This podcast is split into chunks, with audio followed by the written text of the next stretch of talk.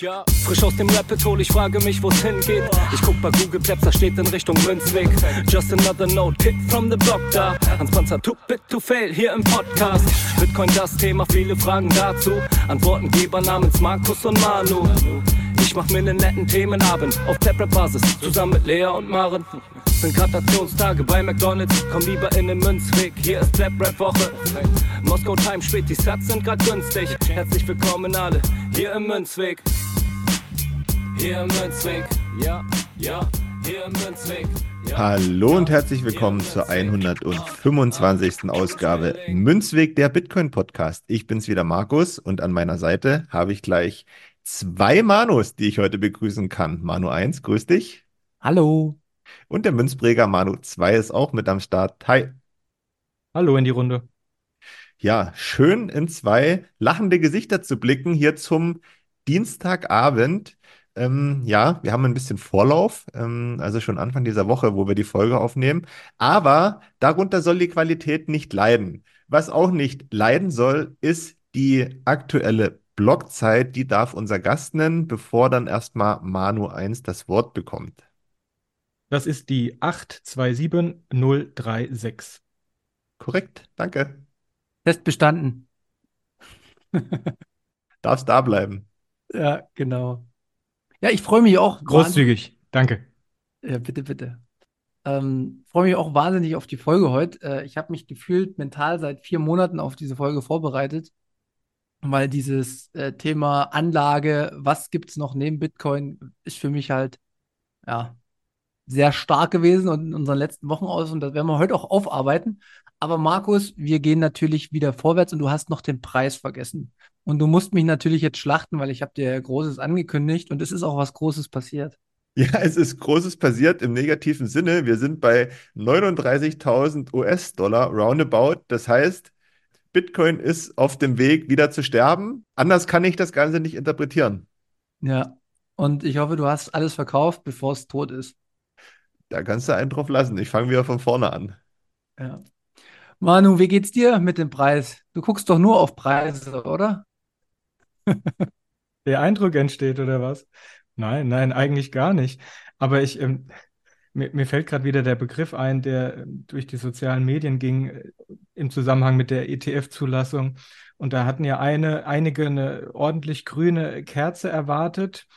Also steigende Kurse, sehr stark steigende Kurse innerhalb kürzester Zeit. Und in manchen äh, Foren war sogar von der sogenannten Omega-Candle die Rede.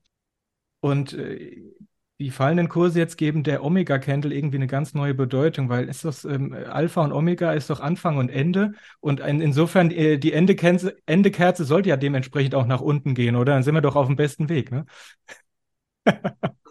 Also mich hat es tatsächlich ein Stück weit schon gefreut, äh, weil ich gerade ganz, ganz viele neue Menschen kennenlerne und da finde ich es immer gut, wenn die gute Kurse haben zum Einsteigen. Ähm, von daher, ich glaube, man kann da immer das Beste draus ziehen. Aber gut, ähm, haben wir mal den Preis besprochen.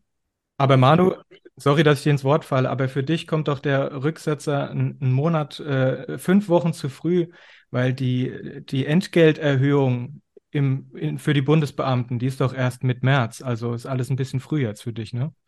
Kann sein, ist das echt so? Ich kenne mich gar nicht mehr aus. Keine Ahnung. Aber danke für die, für die Hinweise. Ja. Super. Ja, Markus, was hat dich die Woche noch so beschäftigt? Bevor wir dazu kommen, wir müssen erstmal noch ein, zwei Zuschriften äh, äh, vorlesen, ähm, weil es ja auch hier jetzt gerade schon um äh, den Preis und Kaufen und äh, so weiter ging. Äh, wir haben ein paar lustige Nachrichten auf unsere, äh, auf unseren 124. Münzweg bekommen, wo wir über Gold gesprochen haben oder zumindest es versucht haben. Ähm, Vintes BTC hat 2021 Satz geboostet und geschrieben, hab mal überlegt, ein bisschen Gold zu kaufen, mache ich jetzt nicht. Danke für die Anlageberatung. Ziel erreicht, aber du weißt ja, bei uns ist keine Anlageberatung hier, ne? Vor Gericht hast du keine Chance. So.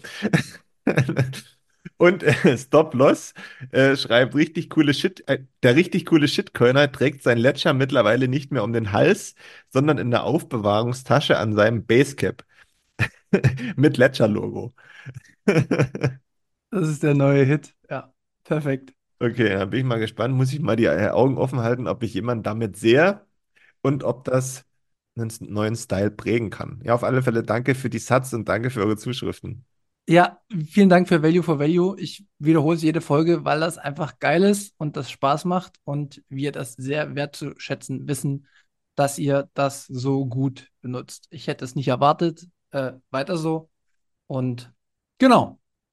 Manu oder Markus, ich mache erstmal Manu. Wir machen erstmal einen Gast nochmal. Hat dich die Woche irgendwas noch mit ähm, Bitcoin beschäftigt, bevor wir dann irgendwann nochmal in unser Hauptthema kommen? Nö. Okay, sehr gut. Markus, dann hau mal raus. Dich hat nämlich ein bisschen was beschäftigt. Ja, was hat mich beschäftigt? Hm, Ich habe ein paar äh, Wallets recovered, weil ich habe ein neues Handy und da musste das getan werden. Und siehe da, es hat einwandfrei funktioniert und alles hat geklappt, so wie wir das immer verkünden und äh, so wie wir auch Werbung dafür machen, dass das funktioniert äh, mit euren 12 oder 24 Wörtern oder je nachdem, bei welchem Anbieter ihr da gerade seid und welche Wallet ihr nutzt. Mm, Ich muss aber auch sagen, ich hatte kurz, äh, kurz gestoppt, weil äh, bei der, ich weiß gar nicht, bei welcher Wallet das gewesen ist, da hat es ähm, beim ersten Mal eingeben nicht funktioniert, weil ich einen Buchstaben falsch hatte dann ist man natürlich gezwungen, dann nochmal genauer hinzugucken, aber es geht ganz schnell. Ne? Also, da, ja, ist wahrscheinlich vielen schon mal passiert. Aber bei diesem ganzen Recovern ist mir eine Frage gekommen. Wenn ich jetzt meinetwegen eine Wallet habe, eine Moon Wallet habe, äh, eine Phoenix Wallet habe und eine Blue Wallet habe, nehmen wir mal einfach die drei. Oder vielleicht habe ich auch noch so ein, ja, eine, ein Konto oder eine Wallet, nenne ich es jetzt mal, auf meiner Bitbox, ne? wenn ich die wiederherstellen will, könnte ich zum Beispiel eine Moon Wallet bei Phoenix wiederherstellen oder äh, könnte ich meine Phoenix Wallet auf der Bitbox wiederherstellen, dass mir da meine Satoshi angezeigt werden. Ja, schnelle und präzise Antwort. Du musst ja erstmal unterscheiden, wo befindest du dich? Befindest du dich on-chain oder befindest du dich im Lightning-Netzwerk? Da hast du schon mal bei der Bitbox und bei der äh, normalen Funktion von der Blue Wallet bist du da in den, in den äh, On-Chain-Bereich. Das geht meines Erachtens, wobei ich nicht ganz sicher bin, ähm, weil es kommt immer auf die Softwareanwender an, ob die halt auch alle äh, Konfigurationen, weil es gibt ja nicht nur 12 Wörter, es gibt ja auch 15 Wörter, 18 Wörter oder halt die 24 Wörter. Das kommt ein bisschen drauf an, aber im Zweifel kannst du es schon immer herstellen, weil ähm, die Sparrow Wallet, die wir oder die ich auch mittlerweile sehr empfehle, gerade was Coin Control und sowas angeht, ähm, da müsste auf jeden Fall alles gehen. Und ansonsten die Moon Wallet ist ja im Endeffekt auch eine, eine On-Chain Wallet, die über so eine API nur Lightning irgendwie ja imitiert, aber kein Lightning eigentlich ist. Ähm, die empfehle ich tatsächlich gar nicht mehr, weil man die für Bezahlungen nicht nutzen kann wegen den hohen Gebühren. Aber wenn man sie zum Swappen nutzt oder so, äh, dann ist es ist sie gut. Aber das hat aus meiner Sicht, kannst du das nicht herstellen, weil die ein komplett eigenes Sicherungsverfahren gemacht haben, auch für die Wallet, wo du keine Seeds tatsächlich hinterlegst, sondern irgendwie so eine Datei. Aber korrigier mich da gern. Und die Phoenix Wallet, die hat zwar auch zwölf Wörter, ähm, aber diese zwölf Wörter repräsentieren ja wie einen Kanal, den du hast zu dem Anbieter und das ist komplett Lightning. Ähm, du kannst, glaube ich, nur eine Phoenix Wallet wiederherstellen in einem anderen Non-Custodial ähm, Anbieter wie Breeze. Okay. Ähm, ob das aber tatsächlich funktioniert, das sind super gute Fragen, die du stellst, weil ähm, man redet oft drüber, aber das Machen ist halt immer noch mal was anderes, ne? Deswegen, also ich kam darauf, auf die Frage, weil die unterschiedlichen Wallets oder Anbieter ja unterschiedliche ähm, Recover-Word-Stärken haben. Also die einen haben 12, die anderen haben, ja, sag mal 15, ne, die anderen haben 24. So, dann dachte Mhm. ich, okay, hm, wenn das so ist, geht das dann überhaupt? Wahrscheinlich nicht, aber vielleicht doch, keine Ahnung. Ne? So, und dann kommen ja noch die unterschiedlichen Anwendungsbereiche, ob On-Chain oder Lightning dazu. Deswegen ähm, dachte ich, bringe ich das mal rein. Vielleicht habt ihr ja da draußen nochmal eine andere Antwort oder könnt das nochmal genauer beleuchten, gerne auch in der, in der, in der Münzweg-Family, in der Chatgruppe. Oder ihr schreibt uns und wir, wir bringen das dann in die nächste Folge nochmal mit rein. Aber grundsätzlich, jetzt um, um, um mich da auch nochmal festzunageln, ich sage, grundsätzlich müsste es gehen, aber es kommt in letzter Instanz auf die Anbieter drauf an, ob die alle ähm, Einstellungen dann auch wirklich so haben, dass die alles akzeptieren. Mhm. Und ähm, ich glaube, die Zukunft ist schon so, dass man immer, immer mehr dahin kommt, dass mehr und mehr kompatibel sind mit allen Varianten, weil es, glaube ich, nicht so schwierig ist. Eine Sache will ich noch sagen, wenn ihr euch eine Bitbox einrichtet, dann macht sowas direkt vorher nochmal als Test. Weil es ist immer viel, viel einfacher und sicherer für einen, wenn man noch keine Funds, also noch keine Satoshis auf der Bitbox hat und man macht dieses ganze Verfahren einmal durch, dann ist man in Zukunft viel, viel sicherer und hat, hat das schon mal gemacht und hat eine eigene Selbstsouveränität und ähm, kommt dann nicht in Schwitzen, wenn es dann auf einmal ad hoc passiert, weil man auf einmal eine kaputte Bitbox hat oder sonstiges. Ähm, testen und handeln ist immer besser als nur reden oder lesen. Das ist nur so mein Tipp noch. Sehr gut. Danke erstmal. Und ähm, du wolltest, glaube ich, auch noch was loswerden, was dich beschäftigt hat, oder? Ja, mich beschäftigen aktuell, ich halte viele Bitcoin-Vorträge, ich lerne viele neue Leute kennen. Ähm, viel detaillierter will ich das gar nicht sagen, aber ähm, es macht mir mega Bock und ich lerne jeden Tag dazu. Äh, es ist wieder so, wenn du Vorträge hältst, lernst du auch enorm viel. Du kriegst äh, gute Fragen gestellt. Und ähm, deswegen kann ich wieder nur jemanden dazu aufrufen, plappert die Leute voll damit oder geht in Diskussionen oder Vorträge.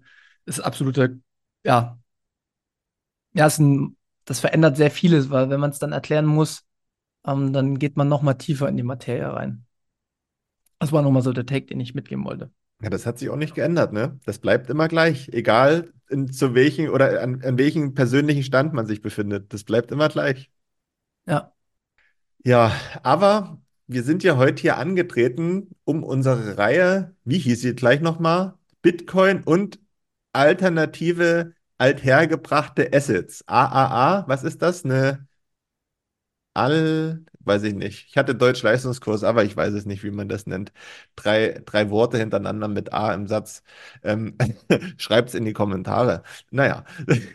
nee, aber wir haben uns ja zum Ziel gesetzt, nachdem wir mit Fab die Folge hatten, warum es wichtig ist, mit Bitcoin zu bezahlen und warum man sich mit Bitcoin und dem Finanzsystem auseinandersetzen sollte, in der vergangenen Woche über Gold gesprochen. Für diese Woche haben wir uns das Thema Aktien, ETFs und alles, was damit einhergeht und was für mich logischerweise, ihr werdet es äh, geahnt haben, böhmische Dörfer sind, auseinandersetzen. Und dafür haben wir uns einen Experten dazugeholt. Das ist der Manu 2. Und ähm, damit wir die Kurve kriegen zum Thema, egal auf welchem Stand wir uns befinden, wenn man Sachen erklären soll, äh, wird man immer wieder so da zurückgeholt ähm, dass man dann, dann erstmal richtig rüberbringen muss. Und ich denke, Manu 2 ist richtig gut drin im Thema, aber das Ganze so rüberzubringen, damit das jeder nachvollziehen kann und damit ich dann am Ende auch sagen kann, welcher von beiden Manus hier äh, den, den Punkt kriegt, um das Duell zu gewinnen, bin ich gespannt. Aber ich würde sagen, wir starten einfach mal locker rein. Manu, willst du uns mal mitnehmen und in die Aktienwelt verführen? Ähm, was sind Aktien? Was sind ETFs?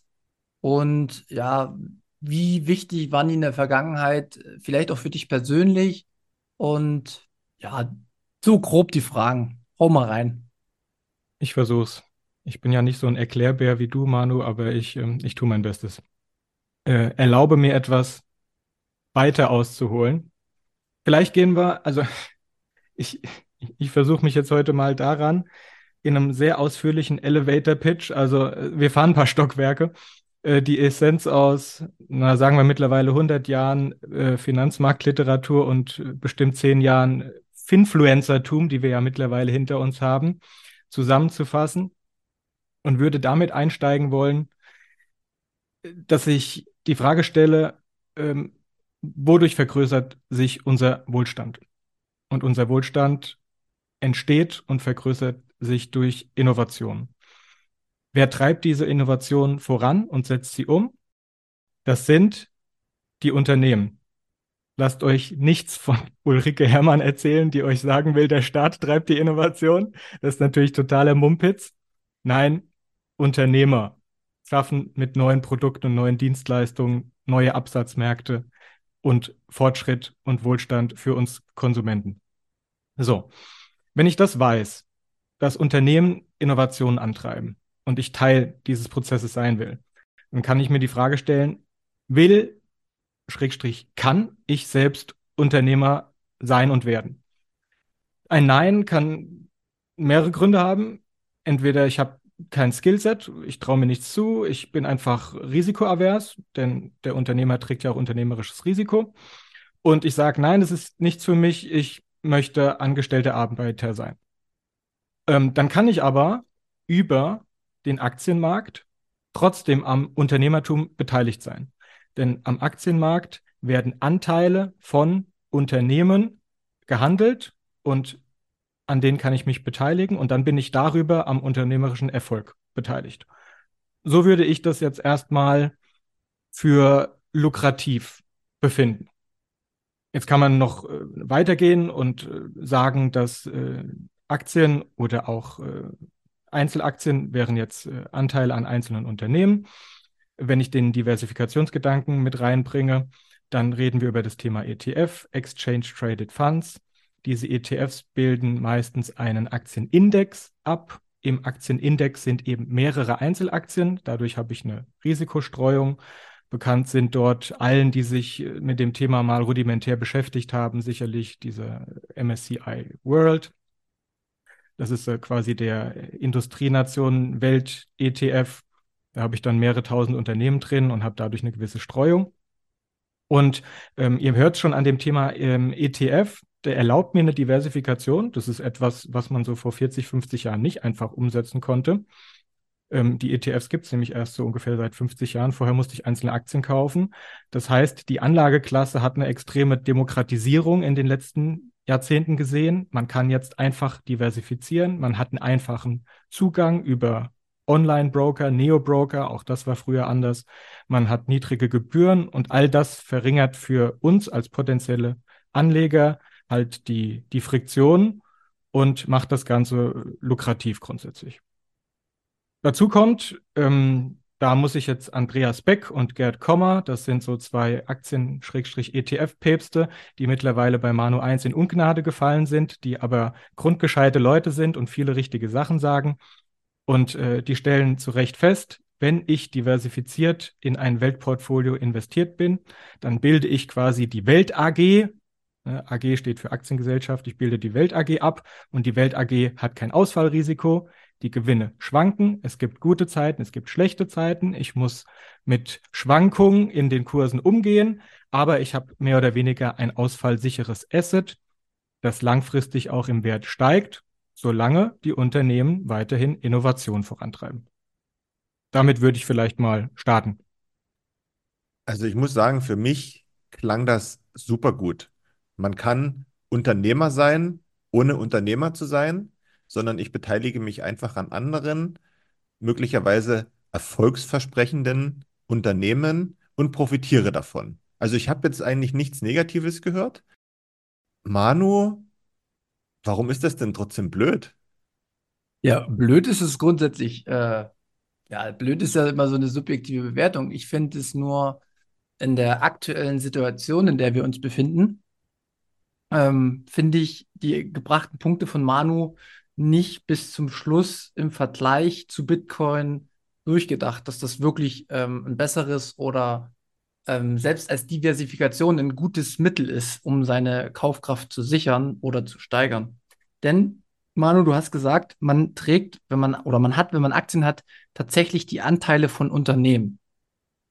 Ähm, ist es denn wirklich so, dass man tatsächlich immer ähm, die Anteile von Unternehmen hat, wenn man weil du hast gesagt, das hat sich jetzt die letzten Jahrzehnte auch sehr viel in die breite Masse getragen.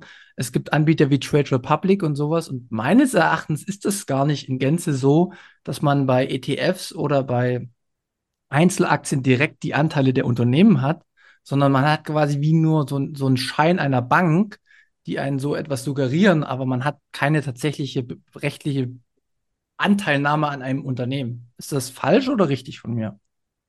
Tatsächlich ist es so, dass wenn du die Einzelaktie hältst, dann kannst du dich teilweise sogar im Wertpapiernamensregister eintragen lassen. Dann ist es tatsächlich rechtlich und auch relativ gut visualisierbar, hoffentlich für jeden Zuhörer, dass ich dann wirklich der Anteilseigner bin, weil ich, keine Ahnung, zehn Aktien von Microsoft halte.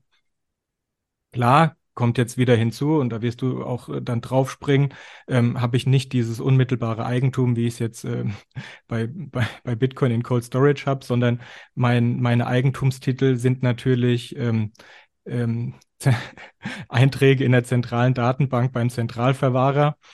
Aber ähm, ja, außerhalb von Bitcoin sind nun mal ganz viele Vermögenswerte von irgendjemandem verbrieft. Und wenn man sehr kritisch drauf gucken will, im Zweifelsfall ein, ein IOU, aber unter der Annahme, dass unser Rechtssystem nicht morgen zerbröselt, bin ich da relativ zuversichtlich, dass mir das gehört. Ja, alles gut. Äh, kann man ja äh, aus unterschiedlichen Risikoperspektiven sehen. Ich sehe das alles ein bisschen äh, mit einem größeren Risiko behaftet, weil ich mir letztes oder vorletztes Jahr auch wieder die Bankenzusammenbrüche gesehen habe in den USA. Da waren dann halt auch so, die Silicon Valley Bank war mit dabei. Ähm, da weiß man dann halt auch nicht, wenn die irgendwelche Aktien vertreiben, ob man die Ansprüche dann wirklich bekommt oder nicht.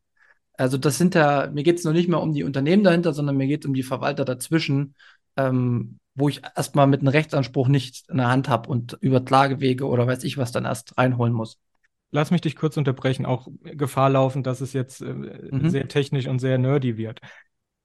Du kannst natürlich von, von, von, von jeder äh, Finanzpartei, äh, sei es jetzt äh, dein, sei dein Broker, äh, sei es jetzt deine Bank oder sei es jetzt äh, Wallet of Satoshi, ähm, von denen kannst du immer den Rugpull bekommen. Also wenn, wenn es, wenn es out, outright Fraud ist, dann bist du immer gearscht, wenn du nicht das Asset unmittelbar in deiner Verfügungsgewalt hast. Das heißt, wenn der Online-Broker halt über sein Frontend äh, irgendwie dir in der App über die GUI, über die Graphical User Interface was vorgaukelt, was gar nicht ist, weil er die Gelder veruntreut und irgendwo auf die, äh, was weiß ich, in, die Cayman Islands überweist und dir nur suggeriert, du hast so und so viel Apple-Aktien und Microsoft-Aktien oder so, ähm, dann kannst du da natürlich auf die Nase fallen. Aber in der Regel gibt es ja auch jährliche Wertpapierdepotauszüge. Du kannst es mit einiger Arbeit auch ähm, in recherchieren, ob die Stücke, die du hast, wirklich bei der deutschen Börse auf dich äh, eingetragen sind. Äh, allerdings musst du da Finanznerd sein. Also du hast schon gewisse Verify-Möglichkeiten in Anführungszeichen. Ja, genau. Aus Bitcoiner Sicht dann halt manchmal noch ein bisschen ein bisschen schwieriger. Ich will mal zum nächsten Punkt kommen. Ähm, du hast so schön davon gesprochen, dass man an den Innovationen der Unternehmer partizipiert mit Aktien und die Entwicklung der Menschheit quasi in seinem eigenen Portfolio mit abbilden kann. Aber all diese Entwicklungen der Unternehmen sind ja mit einem Maßstab ähm, deklariert äh, und auch ja als Recheneinheit quasi bewertet, den man gar nicht mehr so fest zuordnen kann aus meiner Perspektive. Also wenn ich jetzt das Fiat-System sehe mit, der mit den Bewertungseinheiten Dollar im Hintergrund und dieser Maßstab verändert sich quasi äh, unwillkürlich und ich kann das nicht nachvollziehen, wie, wie die Geldpolitik ist in Zukunft, wie sich das alles fortschreitet. Dementsprechend weiß ich auch nicht, ob der Aktienmarkt und auch die einzelnen Aktien ähm, tatsächlich den Wert widerspiegeln, den die reale Wirtschaft haben und das vielleicht sogar schon über Jahrzehnte aufgebaut ist. Und ähm, das Risiko trage ich ja quasi auch in dem Moment, äh, wenn ich in die Aktien rein investiere, oder? Du hast jetzt Folgendes gemacht. Du hast meine allgemeine Erläuterung, wie der Aktienmarkt grundsätzlich aufgebaut ist und funktioniert, verknüpft mit unserer aktuellen Geldordnung das kannst du machen. Wir können auch gerne auf dieser Basis dann äh, weiter diskutieren. Ich möchte aber darauf hinweisen, dass meine Darstellung jetzt eine geldsystemneutrale war. Der Aktienmarkt, also oder Aktienmärkte, also äh, Börsen, wo Anteile an Unternehmen oder auch äh, Unternehmensanleihen, also kein Eigenkapital, sondern Fremdkapital oder auch irgendwelche äh, Termingeschäfte auf Rohstoffe zur Absicherung von Landwirten oder so. All das ist ja aufgekommen in Amsterdam 1800, nagelt mich nicht fest, vielleicht auch früher. Erste Börse ist, glaube ich, in Amsterdam gewesen. Also was ich damit sagen will, den Aktienmarkt, den gibt es seit ähm, etwa 200 Jahren oder länger und hat innerhalb dieser Zeit diverse Geldregime mit begleitet, ist also etwas ähm, Allwetterfestes. Gab es im Goldstandard genauso wie jetzt im Fiat-Standard, wie auch unter Bretton Woods. Denn äh, ist ja auch ganz klar, ähm, Unternehmen machen ihr Ding, versuchen Geld zu verdienen. Äh, ob sie dann ähm, gutes Geld bekommen oder schlechtes Geld, steht ja dann auf einem anderen äh, Blatt Papier. Mhm. Aber ähm, wenn du den Weg äh, gehen willst, dann kann ich den gerne mit dir gehen. Ähm, und dazu kann man zuerst sagen, ja, ein Aktienmarkt in einem inflationierenden Fiat-Geldsystem ähm, täuscht einem gegebenenfalls Sachen vor, die so gar nicht sind. Stichwort Allzeithoch ist eigentlich ein ganz gutes Stichwort, denn äh, im Moment der Aufnahme befinden sich einige Weltindizes auf Allzeithoch oder kurz davor. Der S&P 500 aus den USA ist auf Allzeithoch. War er das letzte Mal vor zwei Jahren im Januar 21, jetzt wieder Allzeithoch. Gehen wir noch die anderen großen ähm, Aktienmärkte auf der Welt durch. Das ist dann in Europa der Stocks Europe 600. Der ist 4% unter dem Allzeithoch. Und der Topics aus Japan ist 12% unter dem Allzeithoch. Dieses Allzeithoch datiert aber nicht aus 2021, sondern von 1989. Die Interessierten erinnern sich an die äh, Finanzblase damals in Japan. Und der vierte große Aktienmarkt der Welt, äh, den würde ich äh, China bezeichnen, der rangiert unter ferner Liefen. Das hat aber sicherlich der, der, der Marktspezialist würde jetzt sagen, idiosynkratische Gründe. Also das liegt an der, an, an Xi Jinping und an der Einflussnahme auf die Unternehmen dort. Wollen wir nicht weiter thematisieren. So, mhm. also wir sind auf Allzeithoch. Klingt ja erstmal so, als könnten die Korken knallen. Alles ist super. Naja, zur Wahrheit gehört halt auch, dass in den zwei Jahren, die wir jetzt gebraucht haben, um ein neues Allzeithoch zu machen, die äh, CPI in den USA, die Consumer Price Inflation im Aggregat so ungefähr bei knapp 12 Prozent liegt. Das heißt, wir sind nominal auf einem neuen Allzeithoch. Real brauchen wir aber noch 12 Prozent, um ein kaufkraftbereinigtes inflationsbereinigtes neues Allzeithoch zu machen.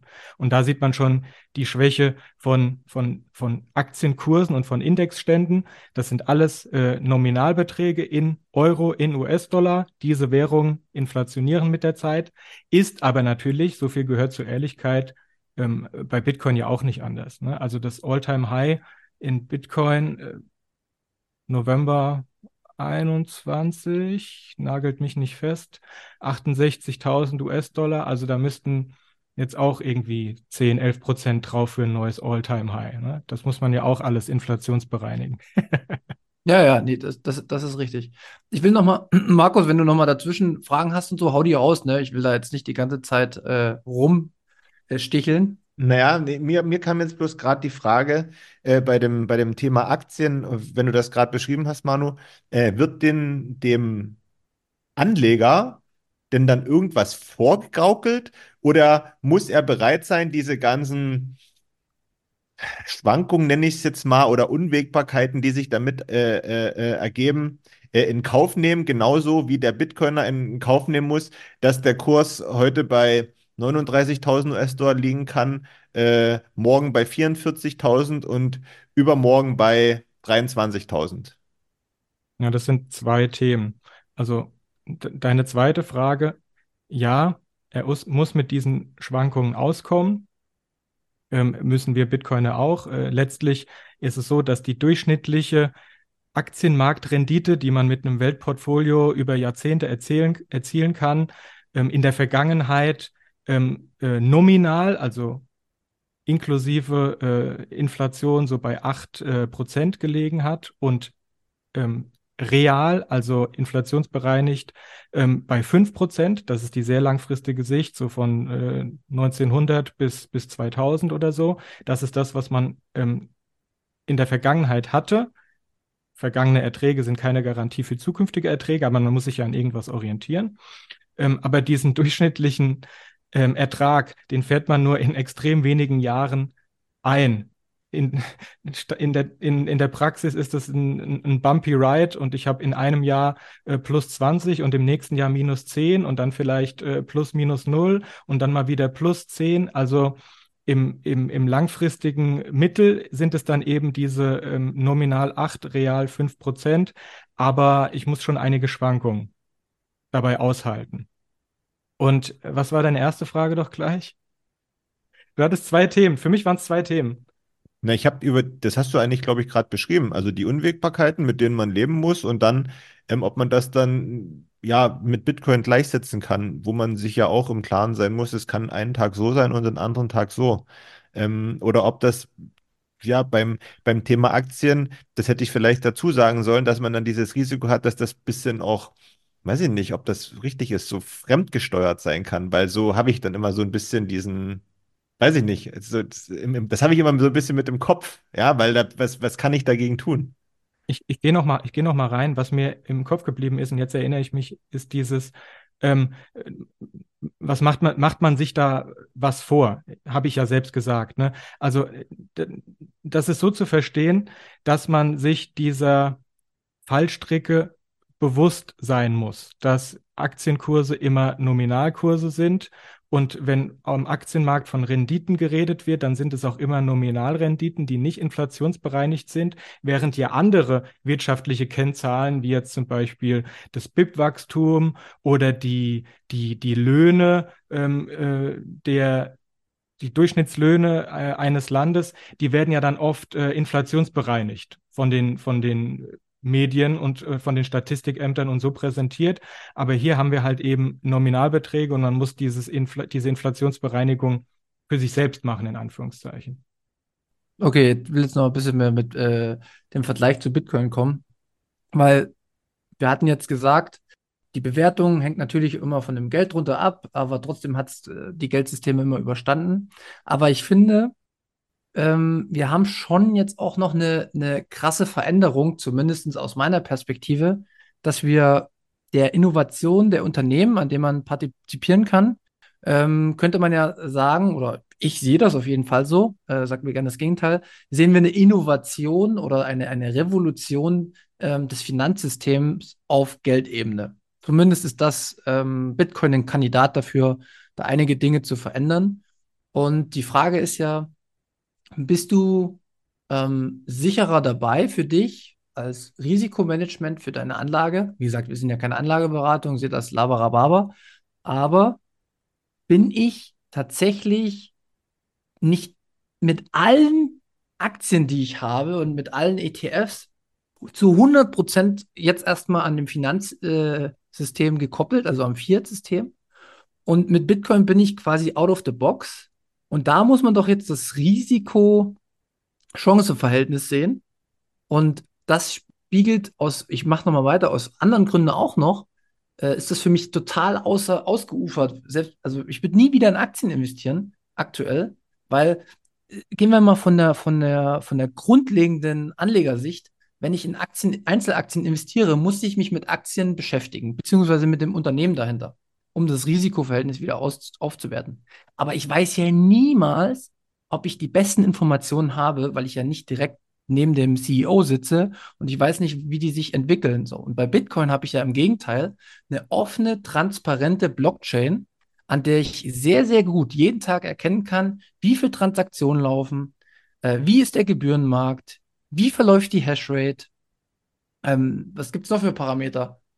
Ähm, ich sehe die, die Anzahl der Adressen, dass die vielleicht steigt. Ich sehe, äh, ich sehe halt auf jeden Fall, dass immer mehr mit dieser Plattform passiert.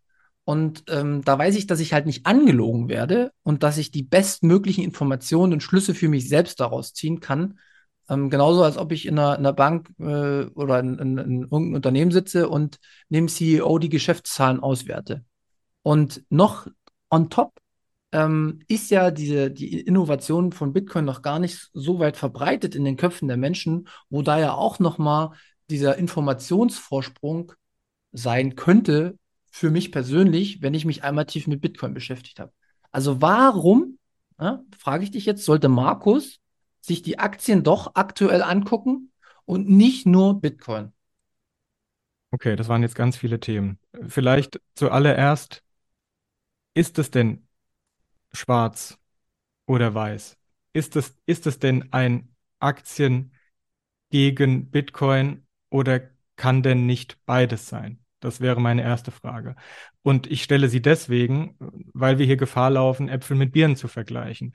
Du hast eingangs so schön gesagt, da ist jetzt Bitcoin, äh, dieser neue Player, der sich anstellt, ein neues, besseres Geld zu sein. Du hast das Wort Geld benutzt. Ne? Also Aktien sind nicht geldig. Äh, es wäre was gewesen für die letzte Episode mit Gold, da hätte man so viel sagen können. Du Leute, ich habe geschwitzt, als ich das gehört habe, weil der Vergleich mit Gold äh, zu Bitcoin über dieses äh, geldige und Zahlungsmittel und was kann die Kaufkraft bewahren äh, im, im historischen Vergleich und was nicht, das hätte sich gut angeboten.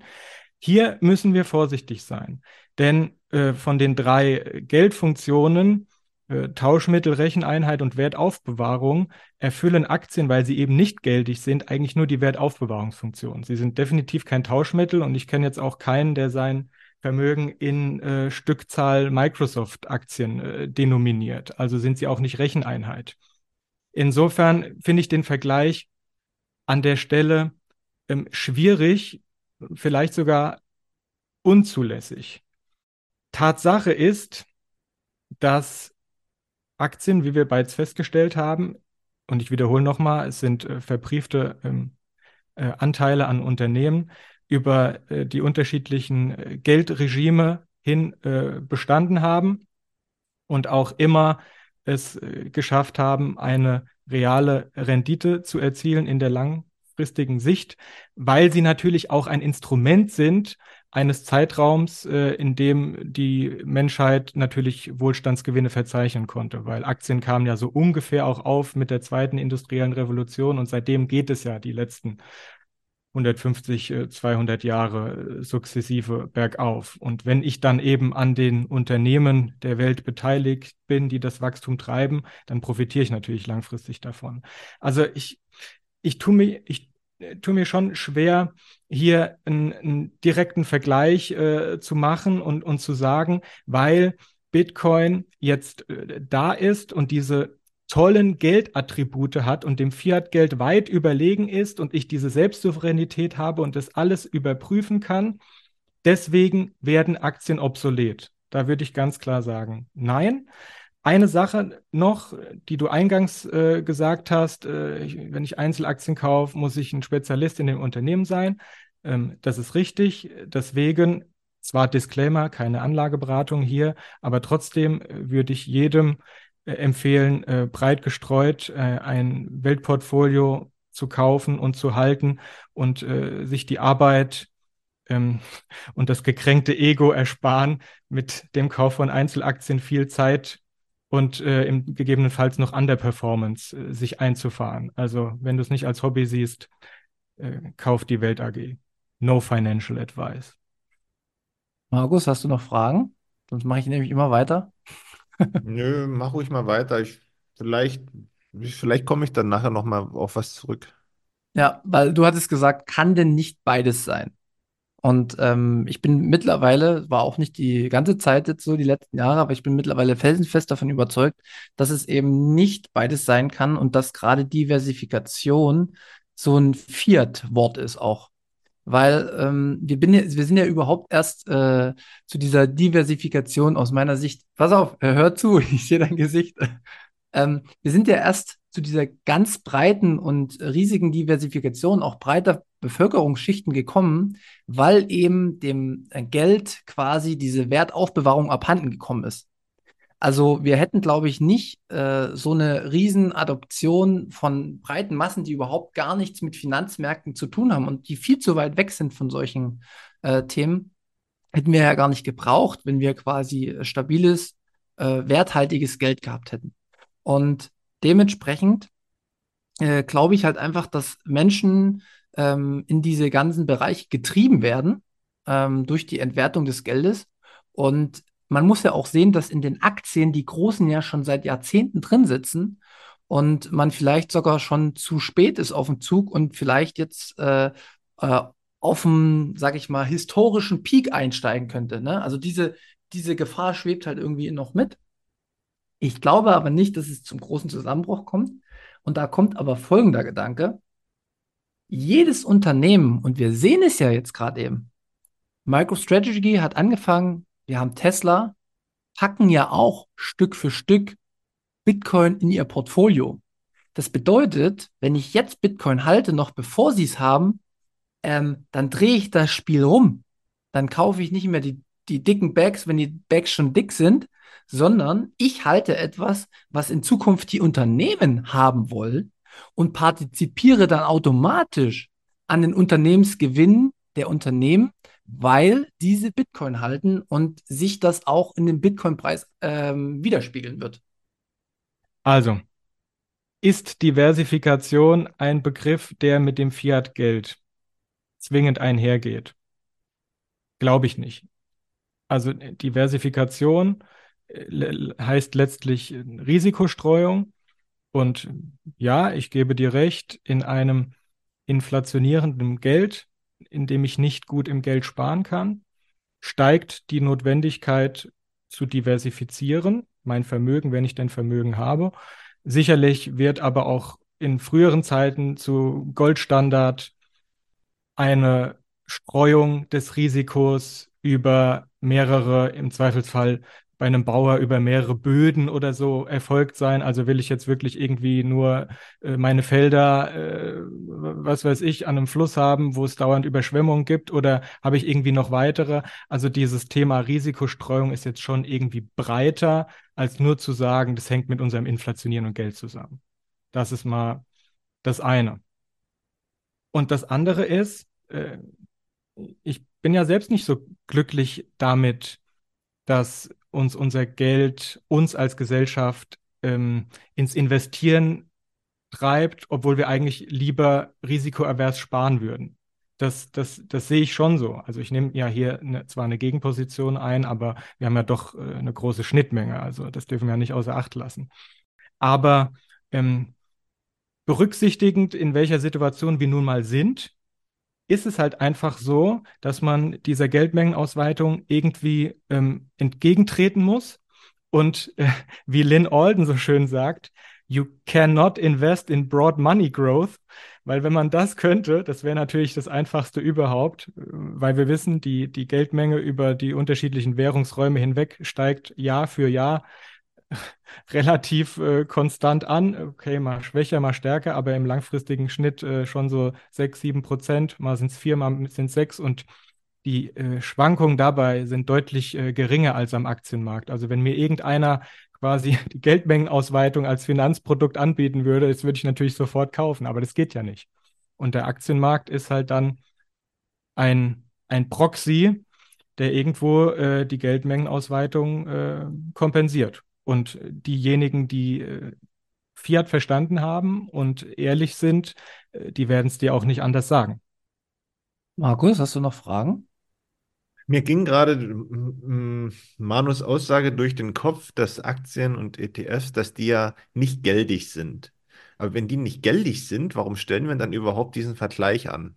Vielleicht Frage an euch beide zwischen Bitcoin und Aktien.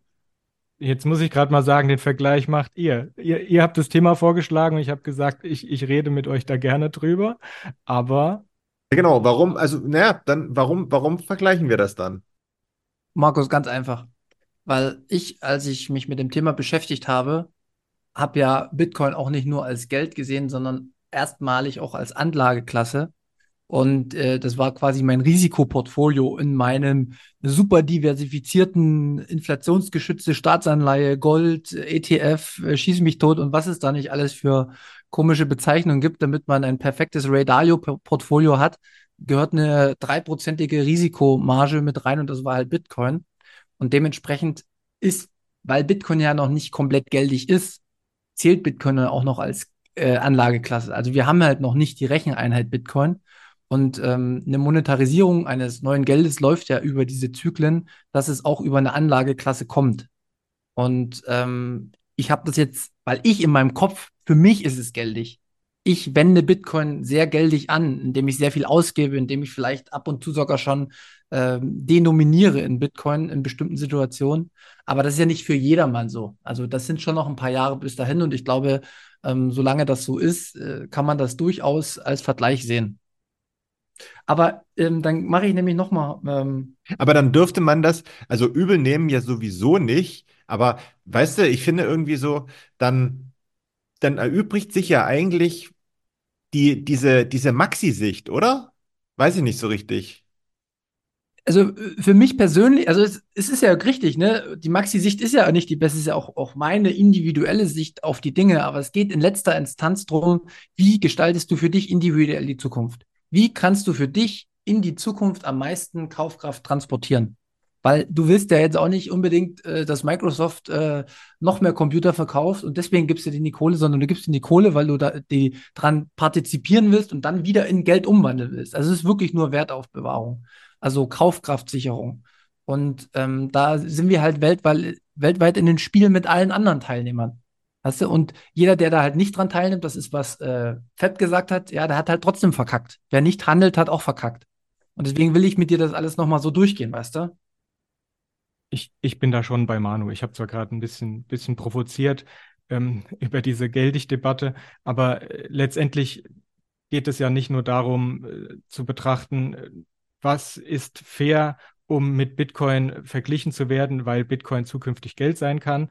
Ähm, dann wären die Aktien weniger geeignet. Aber was natürlich absolut relevant ist, ist dieser Wertaufbewahrungsgedanke und da dann schon im Hier und Jetzt zu überlegen, auf Sicht der nächsten Jahre, wie positioniere ich mich, wie ist das Chance-Risiko-Verhältnis, ähm, kann ich vielleicht eben nicht nur meine Kaufkraft bewahren, sondern sie sogar steigern. Die Hoffnung haben wir ja alle mit Bitcoin. Die Hoffnung kann man auch ähm, mit Aktien haben. Aber da gehe ich gerne nochmal auf äh, einen Einwand ein, den Manu gebracht hat, äh, als er gesagt hat, oder werden hier vielleicht ähm, zu viele Menschen ähm, in den Aktienmarkt äh, gelockt, weil es eben äh, quasi Best Practice ist und weil es ja auch mittlerweile alles äh, so, so einfach ist und so kostengünstig. Aber jetzt sind gerade die Kurse hoch. Und ähm, man darf sich zwar von einem Allzeithoch ähm, nicht, nicht blenden lassen, denn da wir, da, da die Weltwirtschaft im langen Mittel wächst und wir zusätzlich ein inflationierendes Geld hat, verbringen die Märkte ziemlich viel Zeit auf neuen Allzeithochs. Eigentlich ist das der normale Weg, dass sie steigen. Ähm, deswegen ist viel interessanter ähm, der Fakt, äh, wie sind Aktien äh, aktuell bewertet, also der, der Preis im Verhältnis äh, zu den Gewinnen, die diese Unternehmen erzielen. Und da ist es sicherlich so, dass man einige Zweifel haben darf, ob die nächsten Jahre so erfolgreich sein werden wie die letzten. Ich hatte gesagt, im langfristigen Schnitt ähm, macht man acht Prozent nominal, fünf Prozent real. In den letzten zehn Jahren sind die Märkte aber deutlich besser gelaufen, angeführt von den US-Märkten, die ja auch in den Weltportfolios äh, stark gewichtet sind. Ähm, über 60 Prozent in sämtlichen Weltportfolios und damit haben die US-Märkte auch den normalen äh, Welt-AG abbildenden die letzten zehn Jahre ähm, über 10 Prozent pro Jahr ins Plus gehievt und haben natürlich jetzt Bewertungen erreicht, wo man zumindest dran zweifeln darf, darf dass das in Zukunft äh, so weitergeht. Denn in den letzten Jahren gab es eben nicht nur eine super leckere, leckere Geldpolitik, wollte ich sagen. Na, lecker war sie nicht aus unserer Sicht. Ne? Nicht nur eine super lockere Geldpolitik äh, hinsichtlich Geldmengenwachstum, äh, sondern wir haben natürlich auch eigentlich vier Jahrzehnte ähm, gesehen mit äh, sinkendem äh, Zinsniveau, was natürlich äh, die Unternehmen ähm, freut, weil sie dann für das schuldenfinanzierte Wachstum, das ja viele haben, ähm, weniger Zinsen aufbringen müssen, also vom operativen Gewinn ähm, mehr übrig bleibt, weniger Zinslast abzuziehen ist. Und wir hatten diverse Steuerreformen, sodass auch Unternehmen heutzutage deutlich weniger Steuern zahlen, als es in den 50er, 60er, 70er der Fall war. Und das ist natürlich dann auch nochmal ein Rückenwind für Gewinne. Das heißt, von diesen äh, sehr erfreulichen äh, Kursentwicklungen der letzten Jahrzehnte sind auch einige Sondereffekte, die sich so nicht in die Zukunft fortschreiben lassen. Gleichzeitig äh, sinkt das äh, Wachstum, weil halt die entwickelten Volkswirtschaften schon eine gewisse Sättigung erreicht haben. Also man darf sich auch nicht wundern, wenn es auf Sicht der nächsten ein, zwei Jahrzehnte mal nur deutlich geringeres äh, Wachstum bei den Unternehmensgewinnen gibt und wenn man deutlich weniger Rendite einfahren kann. Dann muss man vorbereitet sein drauf. Ja, und ich will äh, direkt auch nochmal, Markus, äh, damit du es auch hörst, äh, nochmal ein paar kritische Fragen insgesamt zu diesem ganzen Konstrukt des Aktienmarkts ähm, stellen. Und zwar, weiß nicht, seit wann mir der Gedanke gekommen ist, aber mal aus politischer Sicht gesehen, sagen wir immer, ja, man muss diversifiziert sein. Aber ganz ehrlich, wenn du ETFs hast, da sind diese acht großen Unternehmen oder die sieben Big Player in den USA und wenn du die nicht mit drin hast, dann bist du vollkommen am Arsch, weil die ziehen quasi egal welchen Index immer nach oben oder nach unten.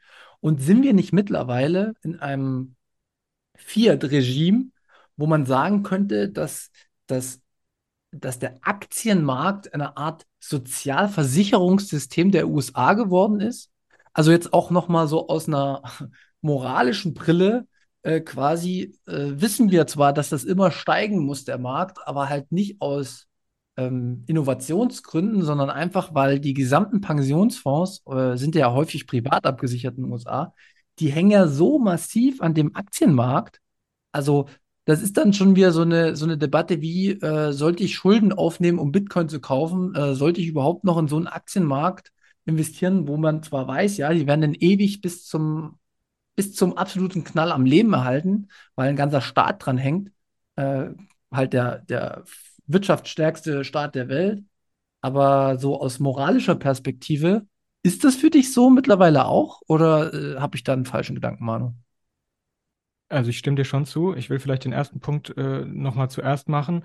Du hattest ja darauf hingewiesen, dass es wenige äh, große, sehr erfolgreiche Unternehmen sind, gibt, die die Marktperformance fast äh, alleine treiben. Und wenn man die nicht hat, dann hat man Pech gehabt.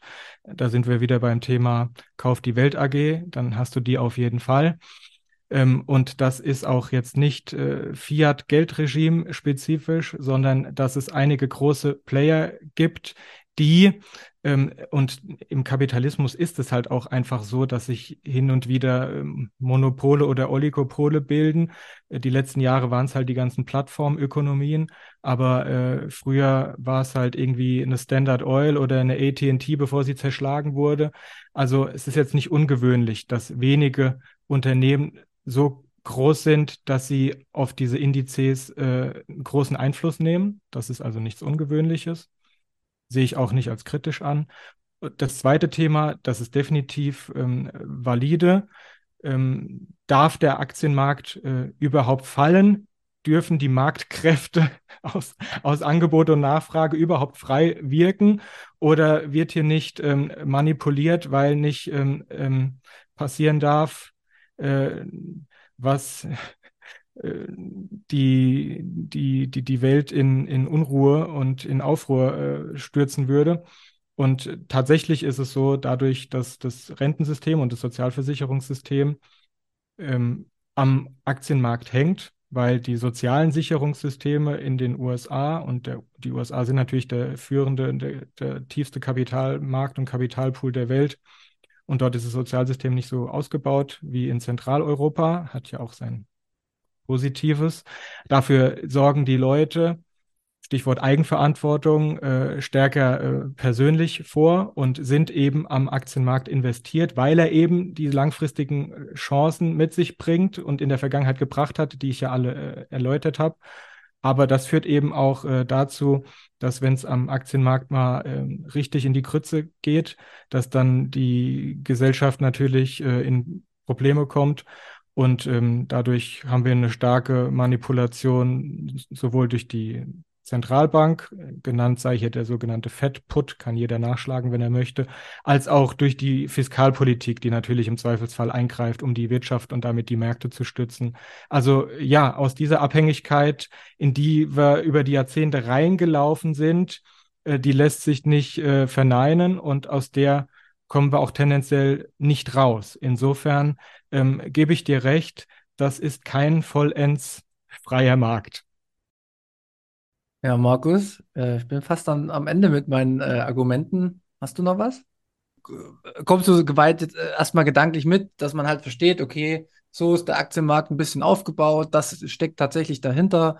Ähm, diese Risiken hat man, ist nicht alles so schwarz, wie ich das immer alles sage. Es gibt auch äh, wahrscheinlich Grautöne, äh, die mir nur nicht gefallen. Ja, du, es ist ja grundsätzlich so. Alles hat auch sein Gutes. Und wenn ich, wenn wir jetzt hier so darüber reden, kann ich erstmal auf den ersten Blick jetzt nicht unbedingt erkennen, warum ich das nicht machen sollte. So, wenn ich natürlich die Überzeugung habe, dass Bitcoin in absehbarer Zeit ausperformt und das Ganze für mich obsolet macht, dann muss ich mich damit natürlich nicht beschäftigen. Aber das ist dann halt meine persönliche Überzeugung und das Risiko, das ich eingehe. Ne? Also wir sprechen ja dann auch bei beiden Sachen von Risiko, das ich eingehe, weil, wie gesagt, du kannst das ja wahrscheinlich selber wenig beeinflussen. Wenn du so eine, so eine Microsoft-Aktie hast, wie schon mal am Beispiel genannt, ne? So, ähm, musst du dich ja schon darauf verlassen, was da passiert oder was nicht passiert. Deswegen, also ich wenn man immer sagt, ah, das ist alles scheiße und so, ne, dann ist das ja auch immer so ein bisschen provo provokant gemeint, weil man will, dass man sich immer mehr mit Bitcoin auseinandersetzt als mit dem anderen Zeug, was es schon ewig gibt. Ne? Das ist ja dann auch immer so ein Punkt. Grundsätzlich muss ich jetzt aber sagen, ja, gut, wer das machen will, soll das machen. Ähm, klar, Manu hat es schon gesagt, es gibt ja die Sicherheitsvariante, die man wählen kann, aber es gibt eben auch die Profi-Variante, indem man sich mit jedem einzelnen Unternehmen äh, auseinandersetzt, da, dass man investieren möchte. Keine Ahnung, ob das dann so cool ist. Andersrum muss mit Bitcoin muss man sich auch tausend Stunden auseinandersetzen, damit man mitreden darf. Ne? Also deswegen, es ist im Endeffekt total egal, wie man es und was man macht. Ne? Das ist immer so ein persönliches, so ein persönliches Befinden. Ja, du durftest ja von Anfang an mitreden, Markus. Also äh, ja, man musste ich ja auch, ansonsten hätte das Ganze keinen Sinn gemacht. Genau. Ähm, Manu, ich hätte noch mal eine ähm, abschließende Frage. Das kommt so ein bisschen aus meinem Maxi-Denken. Ähm, wir sprechen ja im Bitcoin-Space sehr, sehr häufig über den Cantillon-Effekt. Ja, und über das Fiat-System und über die Vorteile der Big Player im Vergleich zu den Normalos, äh, schon wenn es um Kreditwürdigkeit geht. Sag mal mal, wir gehen nicht mehr nur auf Rendite, sondern wir gehen mal so ein bisschen, ich weiß, das ist aus, aus äh, normaler Marktsicht das Schlimmste, was man machen kann, moralisch zu handeln oder ähm, nach eigener äh, Überzeugung. Aber unterstützen wir nicht auch die ganze Zeit das Fiat-System, wenn wir in Aktien investieren, indem wir die Big Player, die ja dann je nachdem auch gewichtet sind, immer noch günstigeren Zugang zu Krediten gewähren, weil die bekommen ja im Endeffekt auch ihre ihre Bewertung durch ihre Aktienstände. Also ist das nicht schon wieder so ein, so, also eigentlich wollen wir es ändern, das System? Also jetzt hier aus meiner Perspektive. Aber ey, wenn wir noch ein bisschen Fiat-Rendite mitnehmen können, beziehungsweise dann lassen wir es doch noch am Laufen, ist doch so schön. Also ist ein bisschen provokant die Frage. Ich hoffe, du weißt, wo ich hin will. Ich weiß, wo du hin willst. Äh, lass mich zu Eingangs eins sagen. Äh, in der Podcast-Episode hat der Lars Weißbrot neulich gesagt, ich glaube sogar zum Ijoma, als er mit einem logischen Argument nicht weitergekommen ist, hat er gesagt, ich komme jetzt hier mit Logik nicht weiter, also versuche ich es mal moralpolitisch. So viel zum Thema, ich komme jetzt mal hier mit Moral. Alles gut.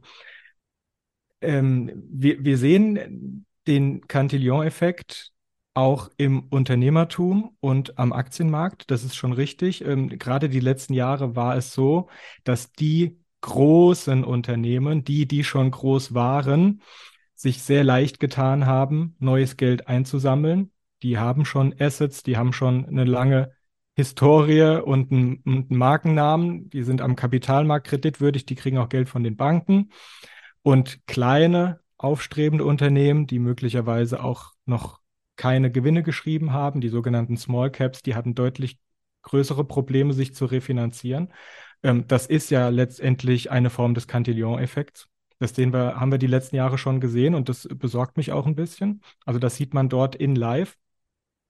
Wenn du mich jetzt fragst, ob es moralisch zulässig ist, in Aktien zu investieren, wo man doch den Bitcoin-Standard voranbringen will, würde ich jetzt als erstes sagen, ich sehe den Aktienmarkt nicht als Renditetreiber, weil er das Fiat-Regime spielt, sondern ich sehe den Aktienmarkt als Abbild der Weltunternehmen, die die Produkte und Dienstleistungen produzieren, die ich als Konsument jeden Tag nachfrage.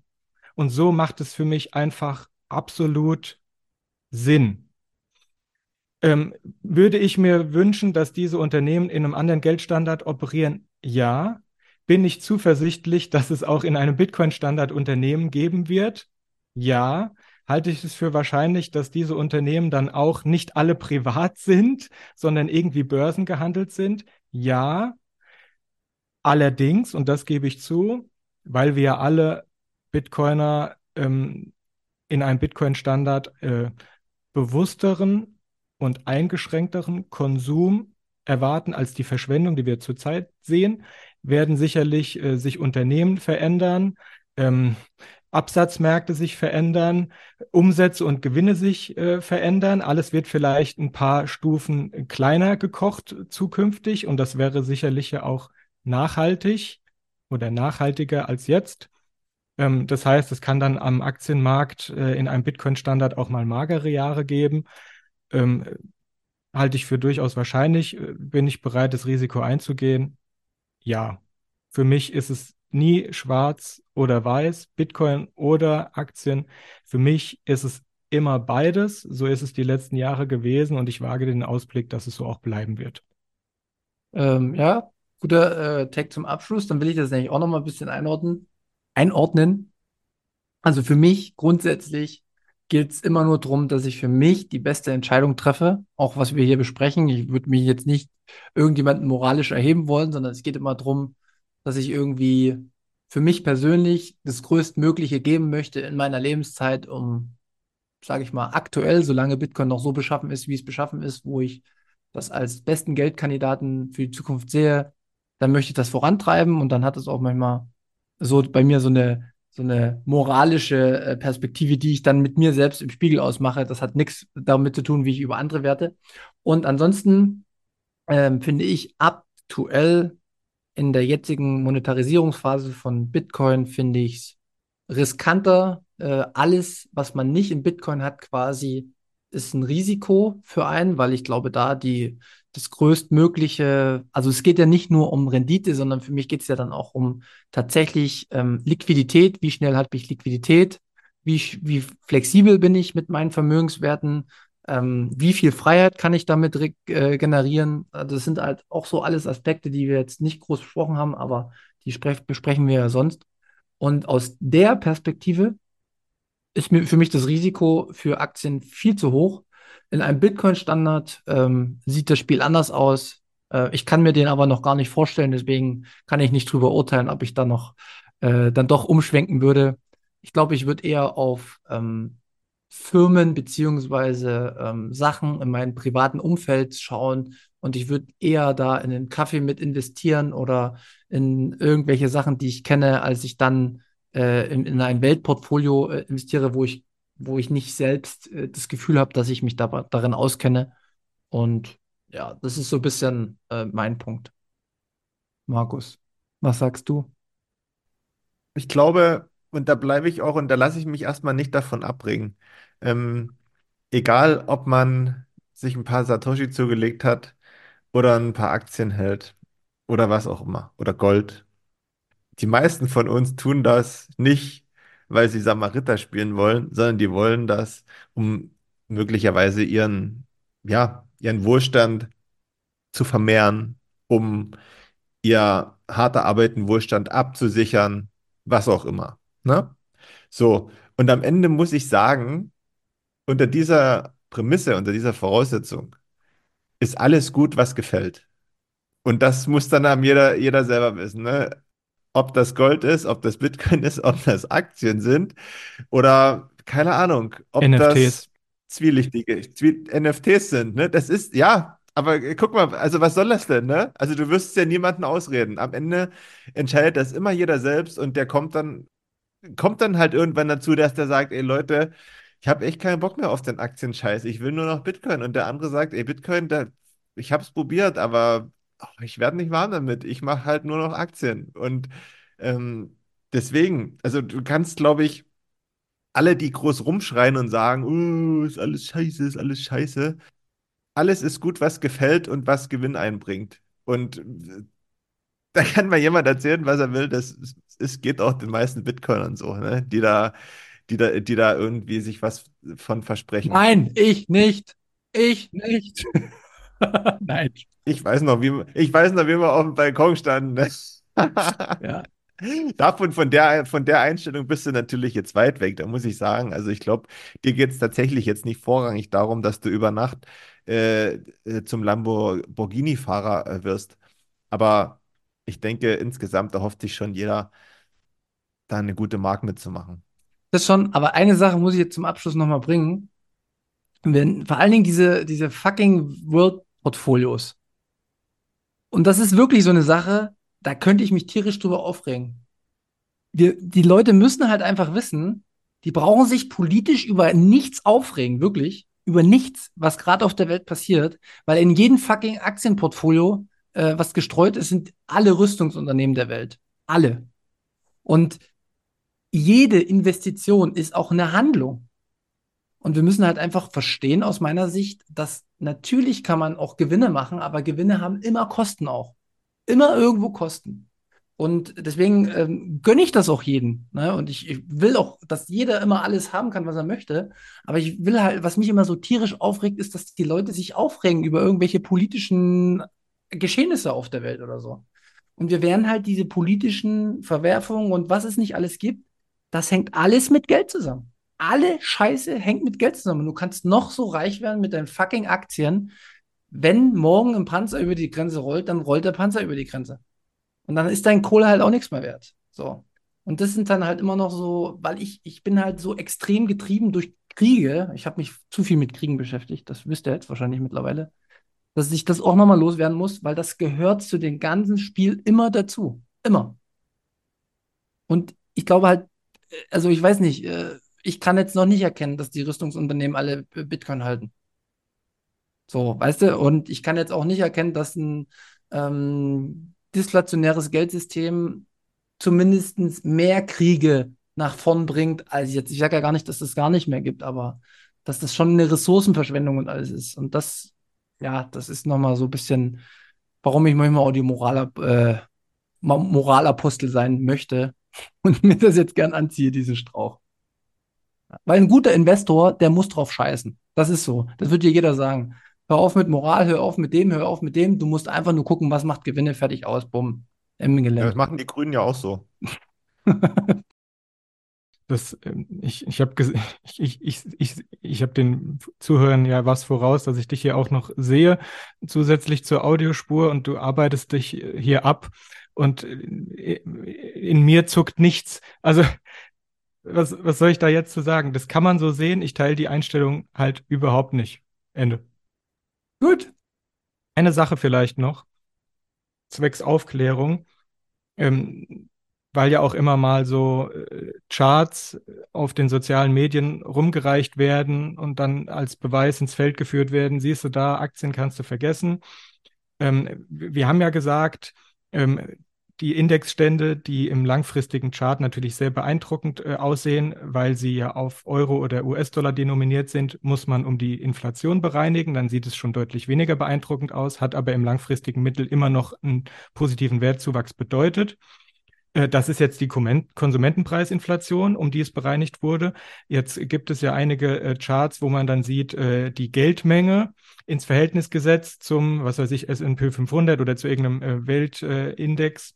Und dann sieht man, oh, der Weltindex hat ja ähm, seit 1928 äh, oder so die Geldmengenausweitung nicht mal geschafft äh, aus, zu performen.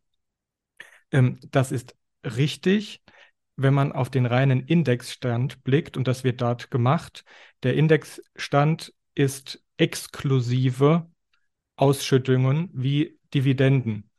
Das heißt, da fehlen eigentlich jedes Jahr zwischen 1 und 3 Prozent, sagen wir im langfristigen Schnitt 2 oder 2,5 Prozent. Wenn man aber ja einen ETF hält und nicht verkauft, dann vereinman, ver, vereinnimmt man ja diese, vereinnahmt man ja, Entschuldigung, jedes Jahr diese Dividende. Ähm, das wäre dann ein sogenannter Total Return Index oder ein Performance Index, wie es der DAX ist. Und wenn man das Gleiche aufzeigen würde, Geldmengenwachstum langfristig ins Verhältnis zum Weltaktienmarkt auf Total Return Basis, also thesaurierte Dividenden, dann würde das deutlich vorteilhafter für Aktien aussehen. Das nur mal als äh, kleiner Hinweis an all diejenigen, die da immer besonders laut schreien. Ich habe es schrecklich erklärt, aber ähm, im Zweifelsfall hört es euch zweimal an oder schreibt mich an. Dann finde ich vielleicht bessere Worte. Ja, im Endeffekt wolltest du ja nur sagen, äh, beschäftigt euch mit Bitcoin. Ähm, das ist die Zukunft. Ähm, ich habe das nochmal kurz übersetzt und ja, von daher gehe ich da mit, Manu. Äh, Bitcoin ist eine wichtige Innovation, die unsere Welt verändern kann. Äh, gibt bestimmt auch ein paar Unternehmen, die das können, aber die Welt AG wird nicht durch Unternehmen abgebildet, sondern durch Bitcoin. Bin ich mir ziemlich sicher. Das ist mal ein sehr schönes Beispiel für, für selektive Wahrnehmung, was wir hier gerade gehört haben. Ja gut, da waren so viele Fachbegriffe dabei, da könnte durchaus was Wahres dran sein, was Manu hier übersetzt hat. Ja, Mache ich gern für dich, Manu, immer wieder. Nee, ähm, äh, vielen Dank auf jeden Fall für die Folge. Mir hat Spaß gemacht. Ähm, ich glaube, es ist auch äh, gut was rumgekommen. Ähm, Markus nickt. Ähm, das scheint Ja, auf alle Fälle, auf alle Fälle. Und ähm, wir hatten ja am Anfang gesagt, am Ende wird hier, werden hier Punkte vergeben, wer das Duell gewonnen hat. Und ich muss sagen, damit ihr beide gut schlafen könnt, äh, würde ich das Ganze unentschieden werten und wir treffen uns an anderer Stelle nochmal wieder, weil ich sage euch auch warum. Ihr habt nämlich beide eure Standpunkte, die absolut verständlich nicht verlassen werden können. Manu, du hast dein Herz Bitcoin hingegeben und dass das wieder aus deinem Herz rausgeht, da braucht sicherlich ganz, ganz viel dafür, vor allen Dingen zum aktuellen Stand. Und bei, bei Manu 2 ist es so, du bist ja qua Beruf dazu verpflichtet, ähm, nicht da unbedingt positiv darüber zu sprechen, aber über die ganzen Jahre hast du dir, glaube ich, angeeignet, über diese Themen, über, über dieses Thema kühl zu sprechen. Und zwar so, dass du am Ende das Beste für dich, vielleicht auch für andere aus dieser Thematik rausholst. Ja, und da, da bei solchen Themen, und das kann ich absolut verstehen, gibt es halt wenig links und rechts gucken, sondern da setzt man die Scheuklappen auf und geht durch, damit man am Ende was davon hat. Das hat man, glaube ich, glaube ich, gemerkt, ja. Aber du hast uns das Thema näher gebracht. Und ähm, man muss ja dazu sagen, Du bist ja auch Bitcoiner, ne? Also es ist ja jetzt nicht so, dass du, dass du nur auf, auf, auf deinen althergebrachten Finanzthemen Wellen schwimmst, sondern du öffnest dich ja auch den neuen. Und das ist super und deswegen bist du ja auch bei uns dabei. Aber ich würde sagen, schiedlich, friedlich, unentschieden 3 zu 3. Okay, damit äh, kann ich gut leben und ich möchte direkt noch einen Hinweis geben an alle Zuhörer. Wenn ich Zuhörer wäre, würde ich natürlich auch Manu eher zuhören, weil er natürlich, ähm, also Manu 2, weil er gefühlt noch nicht so verbandelt ist mit Bitcoin, wie ich es bin. Ne? Das muss man ja auch, das hast du gerade gut beschrieben. Ich sehe da schon sehr, sehr viel drin. Ähm, da kann ja so eine Blindheit entstehen auch äh, stückweise und gerade bei Geld sollte man nicht blind sein. Ich glaube, ich kann mit dem Risiko gut leben, weil ich, also ich rede mir zumindest ein, dass ich das habe, die Übersicht, dass ich mich da vielleicht auch ziemlich tief reinstürze.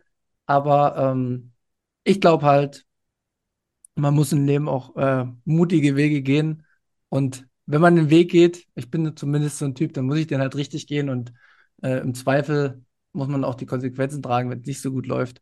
Und dementsprechend ist es durchaus vernünftig für den Normalo, der nicht den ganzen Tag nur an Bitcoin denkt wie ich, ähm, eher auch auf so Ratschläge wie Manu Zwoma zu hören, beziehungsweise häufiger zu hören, weil die wahrscheinlich noch eine bessere objektive Sichtweise auf die Gesamtfinanzlage haben. Gut, dann greife ich auch nochmal das Wort. Ähm, du hast so schön gesagt, äh, jeder wählt das Beste für sich, äh, Markus. Und ähm, das Beste ist für jeden was anderes. Äh, ich denke auch mal, dass es nicht nur für, auch für, wir haben viel das Wort Rendite benutzt, ich ja vordergründig. Und ich äh, bin sicher, auch für Manu ist das Beste nicht äh, die Rendite und das, was bei ihm im Vordergrund steht. Für ihn ist das Beste wahrscheinlich gerade die Persönlichkeitsentwicklung und die unglaubliche Reise, die er äh, durch und mit Bitcoin angetreten hat. Äh, für mich ist das äh, Beste eben auch nicht notwendigerweise die reine Rendite, weil da verspreche ich mir von Bitcoin auf Sicht der nächsten Jahre auch natürlich deutlich mehr als vom Aktienmarkt. Ich bin beruflich halt einfach äh, Risikomanager. Das heißt, bei mir spielt nicht nur die Rendite ein ist nicht nur ein Kriterium, sondern auch ähm, die Resilienz. Und äh, gleichzeitig weiß ich, habe ich auch über die Jahre ähm, gelernt, wie viel ich nicht weiß und wie oft ich irre und ich nicht das Risiko eingehen möchte, auf bei einem All-in-Thema zu irren. So möchte ich es mal sagen. Ja, perfekt. Dann war das, glaube ich, ein guter Abschluss. Ich bedanke mich bei allen Zuhörern. Ähm, wie gesagt, gebt uns ein Zeichen, ob euch die Folge gefallen hat. Ähm, vielen Dank für Value for Value, wenn das auch noch mitkommt. Ähm, ich mache nochmal den Hinweis, in ein paar Wochen werden wir die Auswertung machen zwischen Werbung und Value for Value. Ich freue mich schon seit mindestens eine halbe, seit einem halben Jahr drauf. Äh, und ansonsten steht nächste Woche Mittwoch hoffentlich noch eine Münzgasse an. Ähm, es ist noch nicht fest. Ich habe noch keine Antwort bekommen, aber es kann sein, dass ich die morgen aufnehme. Und die wird richtig interessant. Ähm, mehr kann ich noch nicht verraten. Ja, und ansonsten wünsche ich euch eine schöne Woche und bis zum nächsten Mal. Ja, ich schließe mich an. Macht's gut. Bis äh, die Tage, ne? Danke fürs Hören, danke fürs Dranbleiben. Wir hören uns.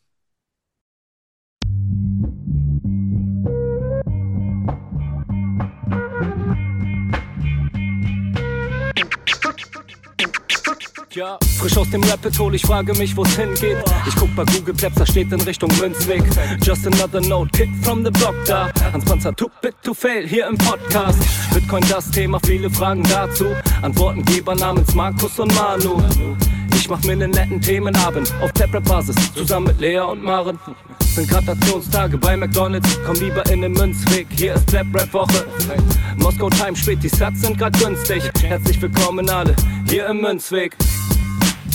Hier im Münzweg, ja, ja, hier im Münzweg, ja, ja, hier im Münzweg, ah, ah, Orange Pilling. Es ist Pleb, Rap, Weed, Manu, Markus haben eingeladen, direkt angenommen, lassen die uns noch nicht zweimal sagen, was ist Bitcoin eigentlich? Lass es uns zusammen erfahren, Leas offene Fragen, er hat von Tubit und Maren. In der Münzgasse wird klar, worum es um Bitcoin geht, es sind die Individuen und was sie bewegt. Alles freiwillig für uns selber ausgewählt, freiwillig den Pfad verändert, weg von diesem Fiat-Weg. Im Münzweg ist unergründlich der Weg das Ziel, scheinbar endlos und kurvig, Flussverlauf von mir. Das Wissensangebot mittlerweile unendlich viel, nur du löst das Oracle-Problem, denn du machst Bitcoin real. Pierce in einem Netzwerk bleibst du together strong Synergie, Kettenreaktion wie atomare Bomben Meine Revolution, um friedliches Geld zu bekommen. Viele Münzwege führen zum Glück dezentral gewonnen.